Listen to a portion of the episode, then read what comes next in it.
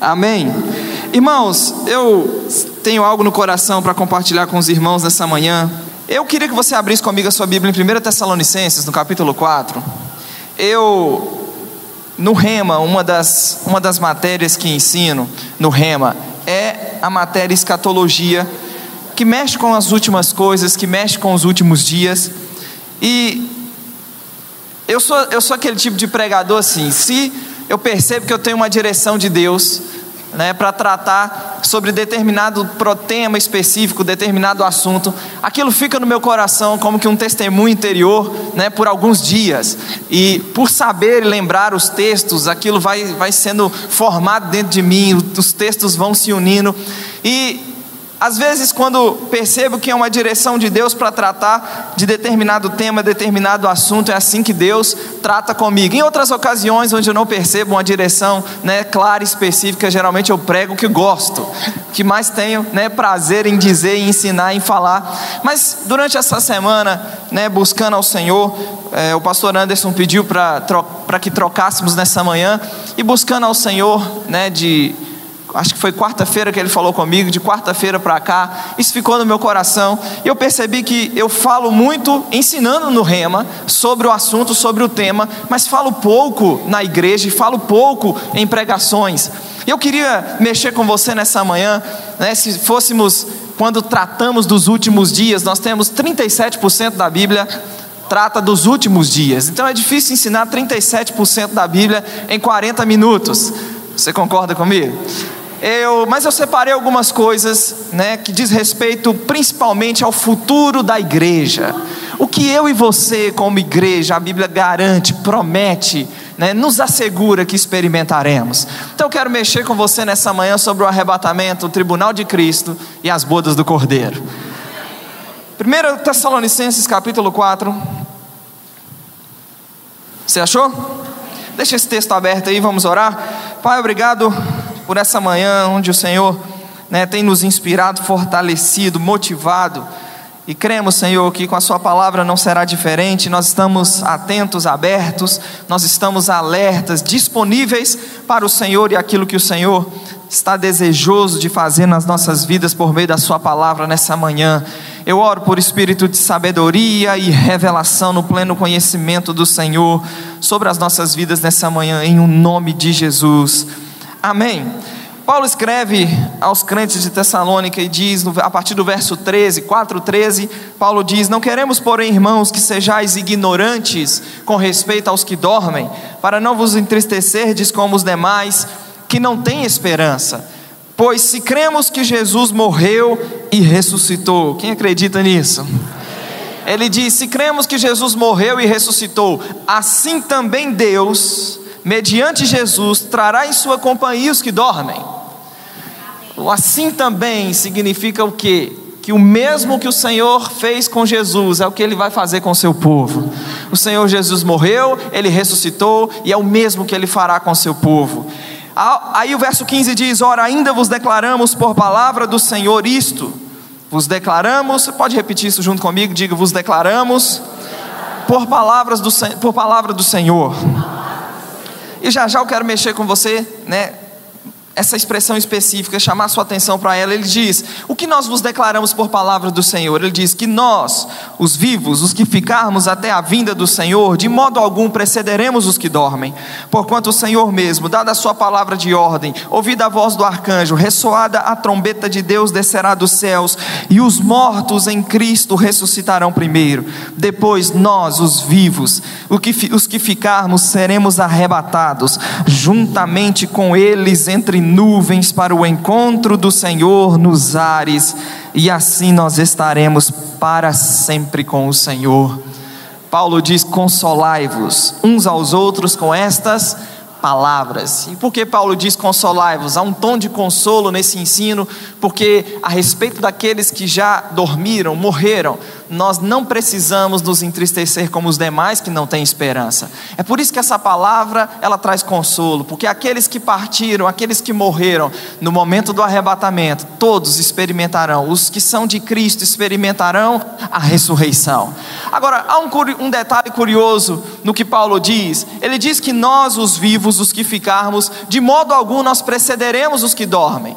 Então o Senhor mesmo, dada a sua palavra de ordem, ouvida a voz do arcanjo, ressoada a trombeta de Deus, descerá dos céus, tudo bem, os mortos ressuscitarão incorruptíveis, e aí ele diz que nós, os que ficarmos ou os que estivermos vivos no momento da vinda do Senhor, ele diz: nós seremos arrebatados e nos encontraremos com o Senhor nos ares, e assim nós estaremos para sempre com o Senhor. O que é precioso é que Paulo diz: verso 15: Ora, ainda vos declaramos por palavra do Senhor. Quando essa expressão é usada por Paulo, vos declaramos por palavra do Senhor, isso significa que é, algo específico que ele recebeu por meio de revelação do próprio Senhor Jesus Cristo. A expressão usada por Paulo por palavra do Senhor significa que ele não aprendeu isso por meio de uma releitura dos textos do Antigo Testamento. Tem muita coisa no ensino do apóstolo Paulo, tem muita coisa no ensino da nova aliança, né, que é uma releitura onde o Messias, Cristo é enxergado por meio das escrituras do Antigo Testamento. Mas há ensinos e há coisas que o apóstolo Paulo compartilhou com a igreja que diz respeito, isso, essas coisas diz respeito àquilo que ele recebeu diretamente por meio de revelação do próprio Senhor Jesus Cristo. Quando Paulo está, e eu quero que você, né, segure aí o seu esse texto de Tessalonicenses especificamente, e vá comigo em Atos 26, quando Paulo está em Cesareia, preso por causa de uma trama dos judeus, em Cesareia, discursando diante do rei Agripa, ele vai falar exatamente isso. Atos capítulo 26.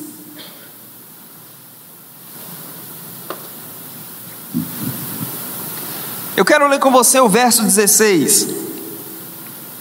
Atos 26, verso 16. O texto diz: Mas levanta-te e firma-te sobre os teus pés, porque por isto te apareci, para te constituir ministro e testemunha tanto das coisas em que me viste, ou seja, ele está se referindo à estrada de Damasco e à aparição do Senhor Jesus para ele na estrada de Damasco. Ele diz: Eu te, eu te constituí ministro, eu te apareci para te constituir ministro e testemunha, tanto das coisas em que me viste, como daquelas pelas quais ainda te aparecerei. Diz Paulo: Você é um ministro, é uma testemunha das coisas que você viu, mas daquelas pelas quais ainda eu também vou te aparecer. O próprio Jesus diz para Paulo que haveria outros momentos em que o próprio Senhor apareceria para ele e compartilharia coisas. Deixa eu refrescar sua memória. Gálatas 1, verso 11, ele diz: O evangelho anunciado por mim eu não aprendi nem recebi de homem algum, mas mediante revelação do próprio Senhor Jesus Cristo.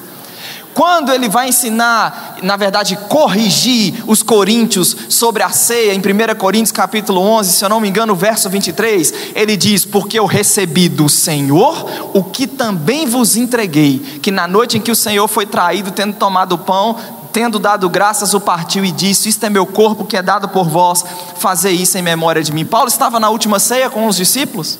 Estava, irmãos? Não, mas ele diz, e quando, e, e, nós é curioso que todo pastor, ou a maioria dos pastores que você vai ver ensinando sobre a ceia do Senhor, qual o texto que eles fazem uso? 1 Coríntios capítulo 11.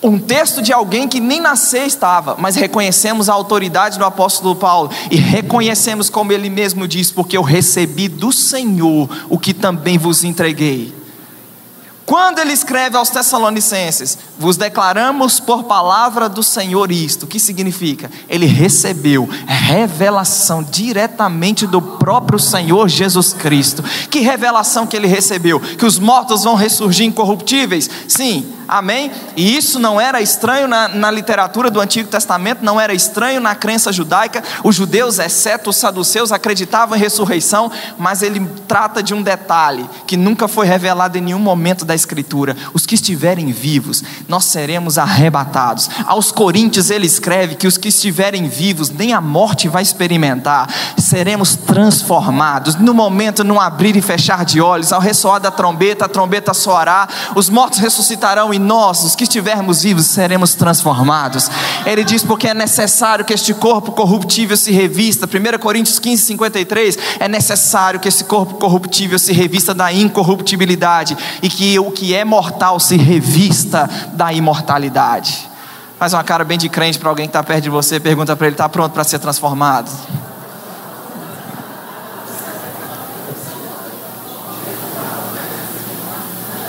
Que vai acontecer conosco, os que são de Cristo, a igreja? A Bíblia diz que, dada a palavra de ordem, ouvida a voz do arcanjo, ressoada a trombeta de Deus, o Senhor vai se manifestar, os mortos vão ressurgir incorruptíveis e nós seremos transformados, arrebatados, nos encontraremos com o Senhor nos ares e assim nós estaremos para sempre com o Senhor. E é curioso que esse arrebatamento, e eu acredito que essa talvez seja a melhor notícia que eu te dei nessa manhã. Ele pode acontecer a qualquer momento. Talvez domingo que vem nem tenha reunião aqui mais. Pode ser que amanhã, na segunda-feira, você né, deitou hoje, colocou o celular para despertar amanhã cedo para trabalhar, seguir a sua vida, né, cumprir aquilo que o Senhor tem colocado no seu coração, cuidar da sua família. Mas pode ser que amanhã cedo você, ainda dormindo, de repente você se pegue despertado com o Senhor, com o corpo transformado, com o corpo glorificado. Nós precisamos pensar nessas coisas. E esse ensino no Novo Testamento do arrebatamento da igreja, ele é iminente. O que é um acontecimento e um evento iminente? Um evento iminente, ele é um evento que paira sobre nós, está prestes a acontecer a qualquer momento. Geralmente você ouve falar, né? Quem é mais curioso investiga, ouve falar gente aqui ou ali tentando datar a vinda do Senhor. Ah, vai ser o ano tal, vai ser. Não, irmãos, a datação de um evento iminente destrói o conceito de iminência. Se é iminente, pode acontecer a qualquer momento. Tiago capítulo 5, verso 7 diz que o Senhor, perto está o Senhor, o juiz está às portas. A Bíblia diz em Filipenses 4, 5, o próprio apóstolo Paulo diz: perto está o Senhor. O próprio, o próprio apóstolo Paulo diz Maranata. O que significa a expressão Maranata? Nosso Senhor, Ele vem. Hebreus diz, verso 10 de Hebreus, capítulo 10, verso 37, dentro de pouco tempo, ainda dentro de pouco tempo, aquele que vem virá e não tardará. Todavia o meu justo vai viver pela fé, se retroceder nele não se compraz a minha alma. E Hebreus diz: Nós não somos dos que retrocedem para a perdição. Lá atrás, quando a epístola foi né, escrita para os crentes hebreus, o termo usado pelo autor é dentro de pouco tempo. Irmão, se lá atrás era considerado como pouco tempo, iminente, podia acontecer a qualquer momento, quanto mais hoje, nós deveríamos estar vivendo à luz de uma vinda iminente do Senhor Jesus Cristo. Quando menos esperarmos, nós, nós seremos arrebatados, nos encontraremos com o Senhor nos ares e nós estaremos para sempre com o Senhor. E quando a Bíblia trata da vinda do Senhor, essa vinda iminente do Senhor, ela chama a nossa atenção para a forma como estamos vivendo e como devemos corresponder àquilo que está para acontecer. A Bíblia fala de vigilância. Se você né, voltar aí no capítulo 5 de Tessalonicenses, ele vai continuar dizendo, verso 1, relativamente aos tempos e às épocas, não há necessidade de que eu vos escreva vocês mesmos estão inteirados com precisão de que o dia do Senhor vem como um ladrão de noite. Aí Paulo diz: quando andarem dizendo paz e segurança, eis que lhes sobrevirá repentina destruição, como vem as, as dores de parta que está para dar à luz e de nenhum modo escaparão. Verso 4 ele diz: Mas vós, irmãos, vocês não estão em trevas, para que esse dia vos apanhe de lad... como um ladrão de surpresa. Porquanto nós todos somos filhos da luz, nós somos filhos do dia, nós não somos nem da noite, nós não somos das trevas. Agora, o que ele diz no verso seguinte? Assim, pois, o que? Não durmamos como os demais. Pelo contrário, vigiemos e sejamos sóbrios. Irmão, há uma necessidade de vigilância. Há uma necessidade de urgência de vigilância. Às vezes você percebe crentes sonolentos. Eles não são nem frios nem quentes, como Jesus disse à igreja de Laodiceia, eles são mornos, são divididos. Irmão, decida de uma vez por todas de, de que lado você quer ficar. Decida de qual lado da história você quer ficar. Não dá para ficar, ah, eu, o Senhor, a igreja domingo de manhã é tão bom, que música boa, tanta palavra né, inspirada que foi liberada, que coisa maravilhosa, oh, saio daqui até mais leve. Mas aí na segunda, na terça, na quarta, se enreda, se envolve com o mundo. Não, irmãos, precisamos decidir. Judas diz que nós precisamos compadecer daqueles que estão na dúvida, arrebatando-os do fogo. Então tem a turma que precisa se decidir. Mas tem a turma também que precisa né, ser um instrumento de Deus para ajudar outros a se decidirem. E nós, ao sabermos da vinda do Senhor, do arrebatamento iminente, não é para cruzarmos os braços, né? Não, nós precisamos estar atentos, vigilantes, atentos e vigilantes. Essa igreja que vai ser arrebatada, vamos nos encontrar com o Senhor nos ares. E eu acredito que até aqui é, não, há, não há muita dúvida, não há muita confusão, não é verdade? Todos nós, pelo menos de uma forma superficial, já ouvimos falar sobre o arrebatamento. Irmão, vai acontecer. Cuidado para não cair no erro daqueles que Pedro menciona em 2 Pedro capítulo 3, escarnecedores andando segundo os seus escárnios, dizendo: Cadê a promessa da vinda do Senhor? Eu te digo, vai acontecer vai acontecer. Quando eu olho para trás, eu olho para o passado, tudo que foi prometido, tudo que foi profetizado sobre a primeira vinda de Jesus se cumpriu literalmente. Não vai ser diferente com aquilo que está prometido a respeito da segunda vinda. Amém. Vai acontecer. E o tom que Paulo usa, se você for comigo em Romanos, abra comigo Romanos, capítulo 13. Verso 11, Romanos capítulo 13, o verso 11.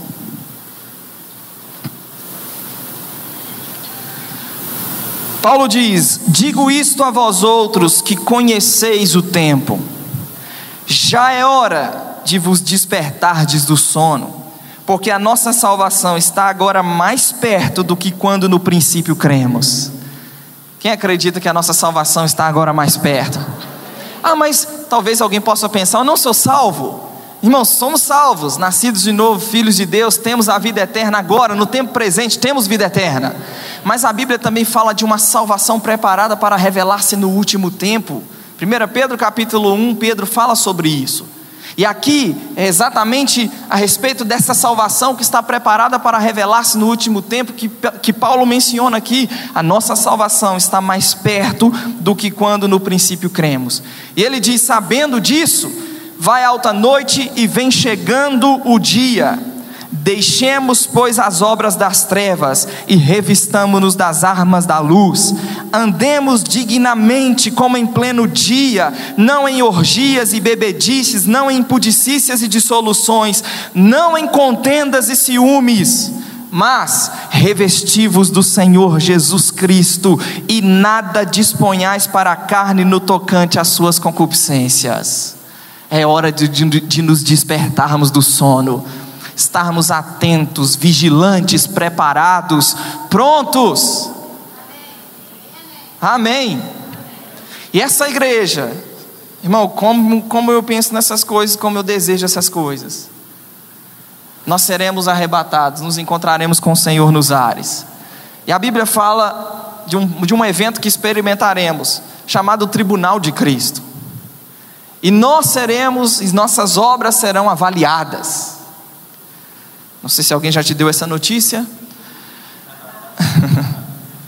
Talvez você não teve a oportunidade ainda de fazer o rema, mas eu vou te dar essa notícia nessa manhã. E abra comigo 1 Pedro 4, 17. 1 Pedro capítulo 4, verso 17. Olha o que Pedro diz, 1 Pedro 4,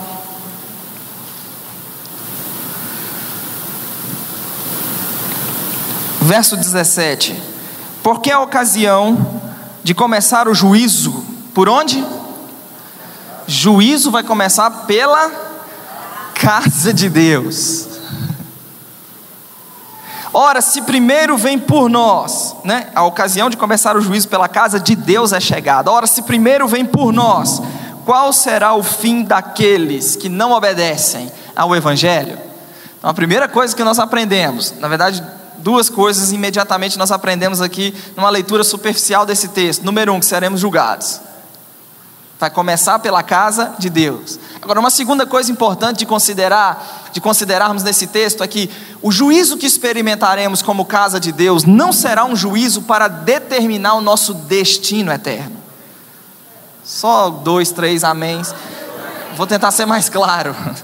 Não é um juízo que vai determinar se você vai ser salvo ou se você não será salvo é um juízo que começa pelos salvos, é um juízo que começa pela casa de Deus. Então, não é um juízo que vai determinar o lago que arde com fogo e enxofre, ou se vai determinar o novo céu e a nova terra. É um juízo daqueles que estão caminhando a passos largos para o novo céu e uma nova terra.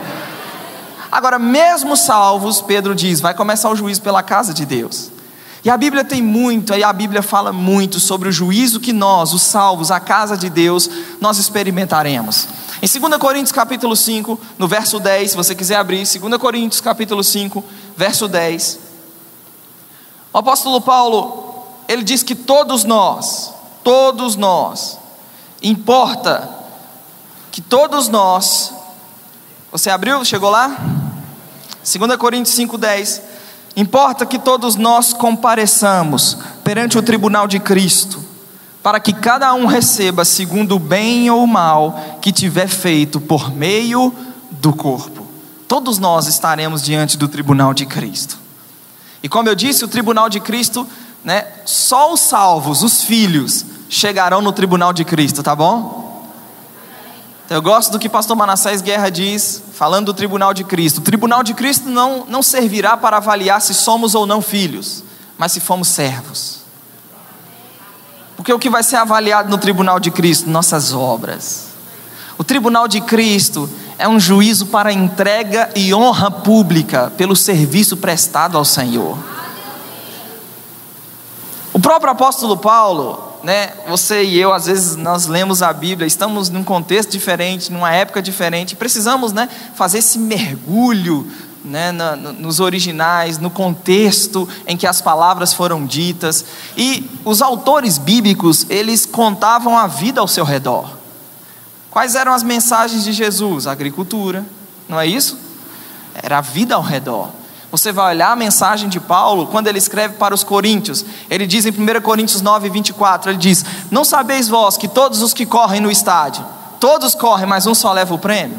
Ele diz: Correi de tal maneira que o alcanceis. Todo atleta em tudo se domina. Agora, onde ele quer chegar né, com, essa, com essa metáfora, com essa ilustração? Ele diz: aqueles, eles correm para alcançar uma coroa, um prêmio corruptível. Nós, porém, estamos correndo para alcançar um prêmio incorruptível. Há um prêmio incorruptível que nos aguarda. Havia em Corinto chamado Jogos Istmicos, era uma, eram festividades né, diversas modalidades esportivas aconteciam nos jogos istmicos, tocava-se trombeta para anunciar o início desses jogos, tocava-se trombeta, né, para anunciar o término dos jogos.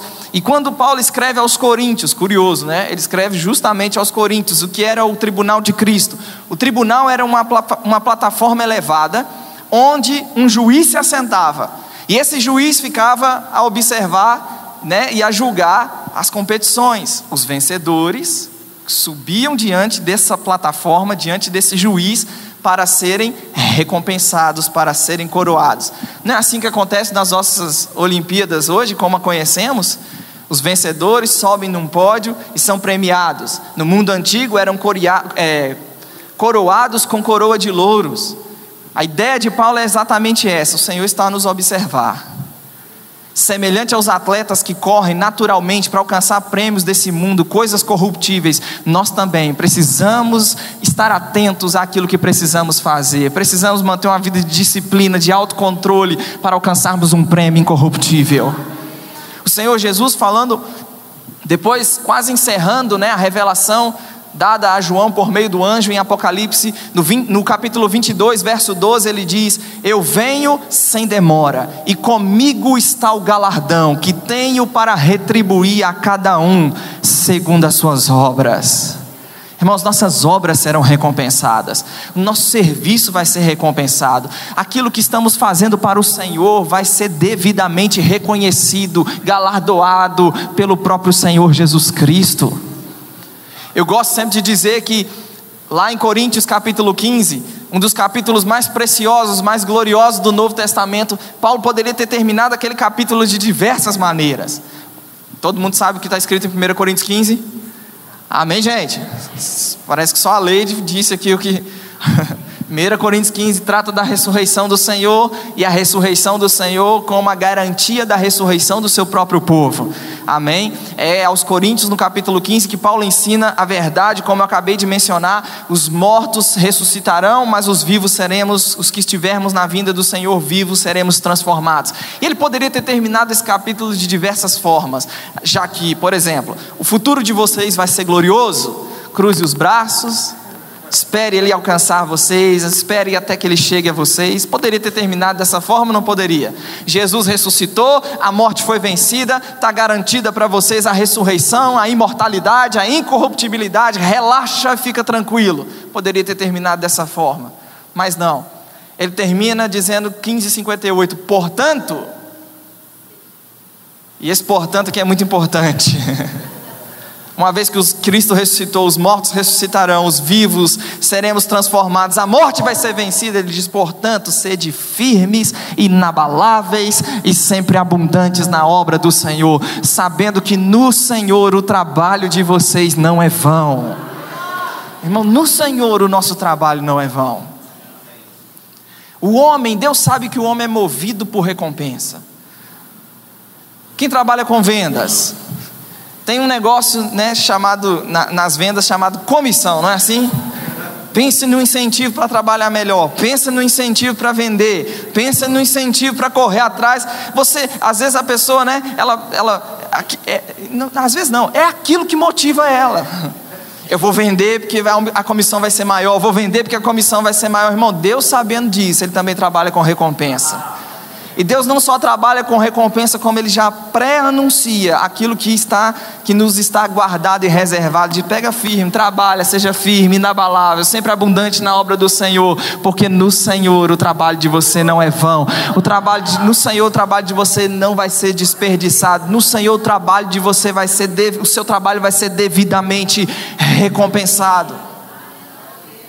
E às vezes nós percebemos, as pessoas, elas ficam, o serviço delas fica comprometido, o serviço delas, delas fica paralisado. Por quê? Porque muitas vezes a disposição em servir está associado ao humor que se demonstra das circunstâncias. Se as circunstâncias estão bem, está tudo bem, há uma disposição, uma alegria, um prazer em servir, um prazer em pegar junto. E às vezes, se as circunstâncias não estão tão favoráveis, se as coisas não estão tão bem, parece que isso compromete o serviço. Irmãos, Deus tem nos chamado para servirmos independente, independente das coisas que temos passado, independente das coisas que temos experimentado, independente se há motivação ou não. Irmãos, se eu e você fomos movidos por motivações, movidos movidos né, por aquele prazer. Irmão, não é todo dia que eu acordo disposto a pregar. Não é todos os dias que eu acordo, nossa, que vontade de pregar que eu estou hoje, eu estou inspirado, aleluia. Às vezes faz porque precisa ser feito, porque sabe que é o que precisa ser feito. E você tem exemplos disso na Escritura, Paulo em Filipos, depois de ser preso, depois de ser açoitado e preso, Irmão, como isso mexe comigo? Ainda havia no apóstolo Paulo, depois de ser açoitado e jogado numa prisão, havia disposição para pregar para uma única família. Às vezes você passa a sua vez no bote porque não está tão bem assim. Vou passar meu dia de pregar hoje porque eu não estou afim. Vou dar oportunidade para outro depois de preso e açoitado, havia no apóstolo Paulo disposição para pregar para a família do carcereiro ainda, irmãos. E nós não podemos servir de olho no galardão, na recompensa, no reconhecimento das pessoas. Às vezes as pessoas, é, e eu já falei sobre isso aqui, às vezes as pessoas, elas te recompensarão. Às vezes as pessoas, elas vão te honrar. Foi o que aconteceu com Paulo é, e Silas lá na, na família, na casa do carcereiro. A Bíblia diz que naquela mesma noite, cuidou dos vergões, né, da, das feridas, era uma das maneiras que eles encontraram de demonstrar gratidão. Paulo chega, né, depois de um naufrágio, dá na ilha de Malta, tem que seguir viagem para Roma, Atos 28. A Bíblia diz que achava-se enfermo o pai do principal da ilha. Paulo orou por ele, ele foi curado. Vieram os demais enfermos e eles foram curados. A Bíblia diz que, tendo os irmãos de seguir viagem, colocaram a bordo tudo o que era necessário, dispensaram os irmãos com muitas honrarias, demonstraram gratidão pelo que Paulo fez por eles. Amém, irmãos? Às vezes as pessoas demonstrarão gratidão pelo nosso serviço, pelo que fizemos. Mas e se isso não acontecer? Seguir firme? Realmente é o que precisa ser feito. Mas muitas vezes o serviço fica comprometido porque não sabemos lidar com a ingratidão das pessoas. Não sabemos lidar com o não ter sido reconhecido, com o não ter sido honrado com não, não mencionar o meu nome. Eu fui o que mais trabalhei nesse departamento o ano inteiro. Nem sequer, quando precisava de cobrir alguém, ligava para mim. Quando precisava, alguém furava a escala, ligava para mim. Ninguém me deu nenhum muito obrigado. Tem um céu que está olhando para você. Tem um Senhor Jesus Cristo que um dia nós estaremos diante dele. E é diante dele que nós seremos devidamente honrados, recompensados, galardoados. E nós precisamos ser movidos, fazendo a coisa certa, de olho, de olho naquele que pode dar prêmios, que honra, louvor, reconhecimento, as coisas dessa terra não podem nos dar. E nós estaremos diante do tribunal de Cristo. E se você for comigo para 1 Coríntios capítulo 3, 1 Coríntios capítulo 3. Ô João. Que hora eu te entregar? Já? 1 Coríntios 3. Quantos acharam?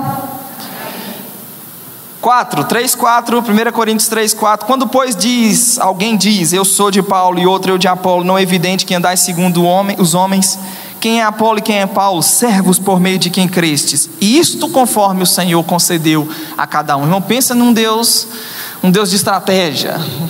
Pensa em um Deus que sabe colocar as pessoas certas nos lugares certos.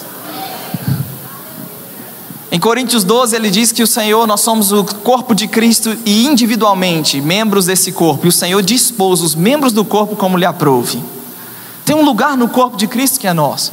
E Paulo entendia e reconhecia isso. Ele diz: quem é um, né, uma igreja, o contexto, uma igreja tentada a formar partido em torno de ministros. Paulo diz: quem é um e quem é outro, nós somos servos. E ele diz: conforme o Senhor concedeu a cada um. O que o Senhor concedeu a cada um? Eu plantei, Apolo regou, o crescimento veio de Deus de modo que nem o que planta é alguma coisa, nem o que rega, mas Deus que dá o crescimento. Ora, o que planta e o que rega são um, e cada um receberá o seu galardão, segundo o seu próprio trabalho, porque de Deus nós somos cooperadores. Cada um vai receber o seu galardão de acordo com o seu próprio trabalho. Bom, entendemos que precisamos nos envolver com o Senhor e com a sua obra. Amém, irmãos? E eu acredito que até que cheguemos num lugar de descoberta, né, daquilo, daquele que é o nosso lugar específico no corpo, realmente vamos nos envolver com muitas coisas. O Filipe, o evangelista, não começou como evangelista, ele começou como um auxiliar servindo a igreja, servindo os irmãos. Mas houve um momento que entrou naquilo que era a vontade de Deus para a sua vida, e você vai ver os resultados disso em Atos capítulo 8. Então eu acredito que nessa fase da descoberta, vamos nos envolver com muitas coisas, mas há um momento em que precisamos nos dedicar àquilo que sabemos que Deus conta conosco como seus cooperadores. Eu me lembro quando fazia o carisma, conheci na época um dos, dos produtores lá, do André Valadão, e ele convidou para viajar uma vez com eles. Vamos viajar com a gente, era para ajudar a montar a luz. Essas luzes, montava tudo. Chegou lá no dia, faltava uma faltou uma pessoa para ficar na venda das camisas. Eu me lembro disso até hoje, foi em Ourinhos, interior de São Paulo. Foi a primeira vez que uma, uma feira famosa abriu um espaço para um cantor gospel e eu fui ficar com as camisas. Fiquei com as camisas, deu tudo certo. Eles haviam gostado bastante do trabalho e convidaram para ficar. Não vamos, né? Eu lembro até hoje. Fica com a gente, né? Cuida das camisas nas, nas viagens e aquela coisa toda. E na época eu estava naquele processo de entender e descobrir o que Deus contava comigo como cooperador. E talvez alguém que está de fora fique deslumbrado, olhe e fique deslumbrado, uau, né? Trabalhar, viajar, olha que coisa maravilhosa. Mas eu entendi que era um momento em que eu precisava me concentrar àquilo que Deus havia me chamado. Eu disse: eu não posso aceitar, eu preciso me dedicar ao estudo da palavra, preciso me dedicar à meditação, preciso me dedicar, porque eu sei o que Deus tem para a minha vida. E sabe, irmãos, por que eu estou te dizendo isso? Porque Paulo entendia muito bem: um foi chamado para plantar, outro foi chamado para regar, lugares específicos, pessoas específicas, por um Deus que trabalha, né, um Deus que é sábio, que sabe o lugar que Ele tem para você na obra dele, como um cooperador dele. E nós precisamos descobrir o nosso lugar no corpo de Cristo. Por que nós precisamos descobrir? Porque nós não seremos julgados pelo que fizemos, mas pelo que fomos chamados para fazer.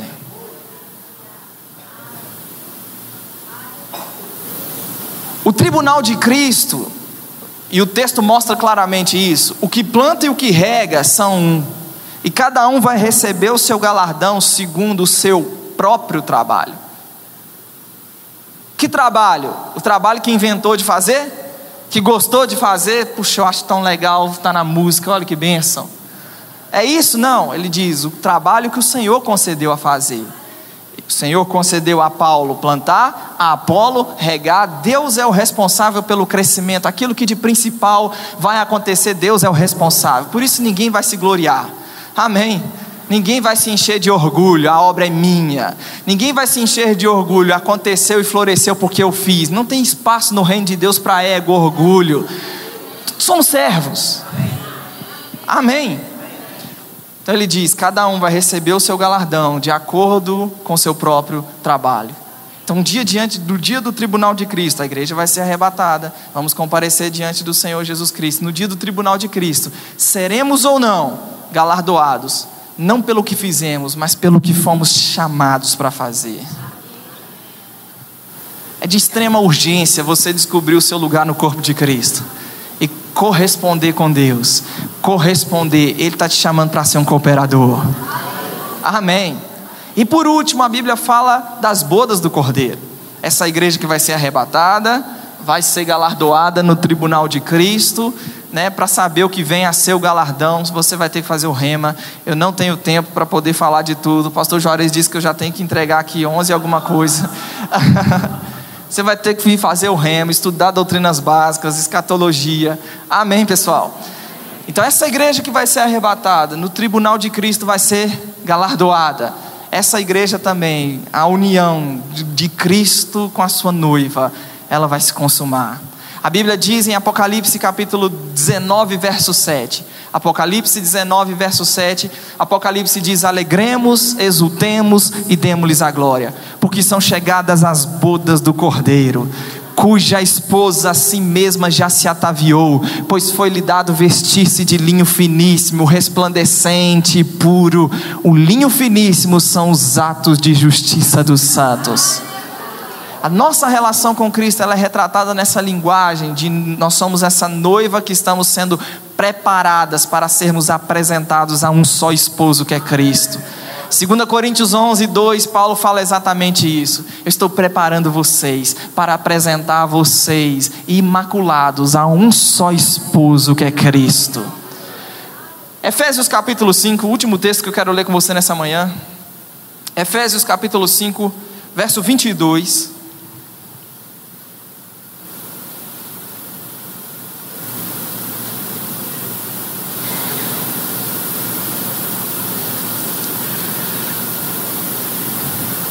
Quantos acharam? Mulheres, sejam submissas ao próprio marido como ao Senhor, porque o marido é o cabeça da mulher, como também Cristo é o cabeça da igreja, sendo este mesmo salvador do corpo. Como, porém, a igreja está sujeita a Cristo, né, deveria estar na prática, assim também as mulheres sejam em tudo submissas ao seu próprio marido. Maridos, amai a vossa mulher, como como Cristo amou a igreja, a si mesmo se entregou por ela, para que a santificasse, tendo-a purificado por meio de lavagem de água pela palavra, para a apresentar a si mesmo, igreja gloriosa, sem mácula, nem ruga, nem coisa semelhante, porém santa e sem defeito. Assim também, irmão, que padrão, hein? Os maridos devem amar a sua mulher como ao seu próprio corpo. Quem ama a esposa a si mesmo se ama, pois ninguém jamais odiou a sua própria carne, antes a alimenta e dela cuida, como também Cristo faz com a igreja, porque somos membros do seu corpo. Eis que deixará o homem seu pai e sua mãe e se unirá à sua mulher e serão os dois uma só carne. Grande é este mistério, mas eu me refiro a Cristo e à igreja. Então, o que Paulo está dizendo é né, a relação matrimonial deveria refletir o que é o relacionamento entre Cristo e a igreja. Ele diz: Grande é este mistério, mas eu me refiro a Cristo e à igreja. E aqui ele fala das responsabilidades, amém, do marido. E Consequentemente, o que Cristo faz pela sua igreja, o que Cristo faz pela igreja é o que os maridos devem fazer pelas esposas. Amém, pessoal? Cristo amou a igreja, a si mesmo se entregou por ela, a santificou para apresentar a igreja sem mácula, nem ruga, nem coisa semelhante, porém santa e sem defeito. Quantos concordam que Cristo cumpriu a parte que cabia a ele ser feito? Amém. Agora, em contrapartida, olha a responsabilidade da esposa. 33: Não obstante vós, cada um de per si também ame a própria esposa como a si mesmo, e a esposa respeite o marido. A esposa precisa respeitar o marido. Irmãos, naturalmente falando, alguém conceberia um tipo de relacionamento como esse? Hein? Você casado, marido, você, obrigado. Você né, toleraria sua esposa não ter rompido com os namorados da escola, da faculdade? Hein, irmãos?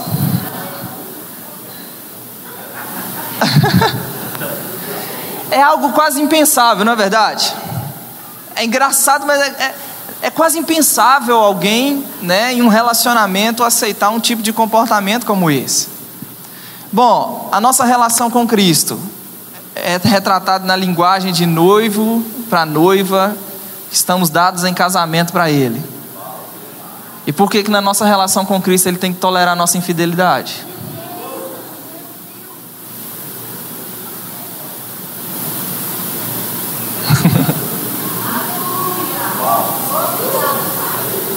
Por que, que nós muitas vezes dizemos, estamos com Cristo, ah, você, como ela disse, né? Você é meu favorito, você é com quem eu me casei, você é que eu passo a maior parte do tempo, mas continua flertando com o mundo. Não conseguimos romper com os comportamentos do velho homem, não conseguimos romper, romper com os comportamentos da velha vida. Por que, que eu mostrei o vídeo logo no gancho de Efésios 5, né? Versículo 32, grande, é, 33, a esposa precisa respeitar o marido. Essa palavra respeitar é a palavra grega pobel. E essa palavra significa fobia, ter medo, hesitar de. Irmão, eu, acredito, eu confesso que quando eu li isso a primeira vez, eu fiquei pensando: como assim eu vou ter medo do Senhor? Agora pensa bem comigo. Eu preciso ter medo de alguém que me amou, se entregou por mim? Hein? Eu preciso ter medo dele? Não, mas eu deveria hesitar, eu deveria ter medo de fazer alguma coisa que venha comprometer a minha relação com ele.